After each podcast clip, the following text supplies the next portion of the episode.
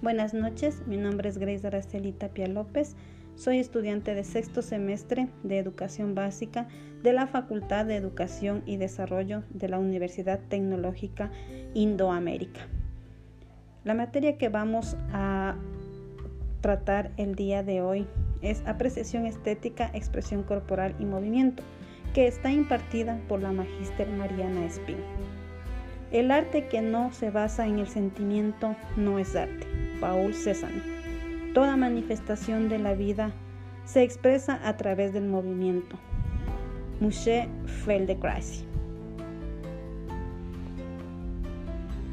El tema que vamos a tratar hoy es las características de la expresión corporal. Las características de la expresión corporal están subdivididas en diferentes puntos. La escasa e inexistente importancia asignada, la finalidad educativa el proceso seguido y vivido, el eje que dirige la actividad y las respuestas. A lo que podemos acotar que en la escasa e inexistencia importancia asignada a la técnica, no concebida como modelo al que deben llegar los niños. A veces se utiliza determinadas técnicas, pero como medio, no como fin. El proceso seguido y vivido por el niño es lo importante, desapareciendo la obsesión por el resultado final que aquí se adquiere. Eso pasa a un segundo plano, podríamos decirle. Profundizando algo más en la definición dada de expresión corporal, podríamos decir que se trata de la actividad corporal que estudia las formas organizadas de la expresividad corporal, entendiendo el cuerpo como un conjunto psicomotor, afectivo, afectivo relacionado y cognitivo cuyo ámbito disciplinar está en el periodo de delimitación.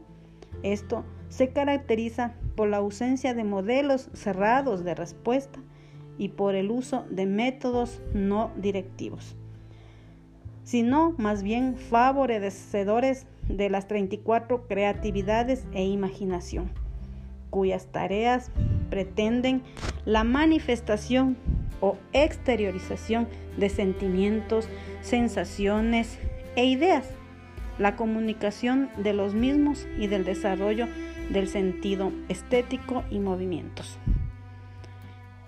Nuestro objetivo o el objetivo de la expresión corporal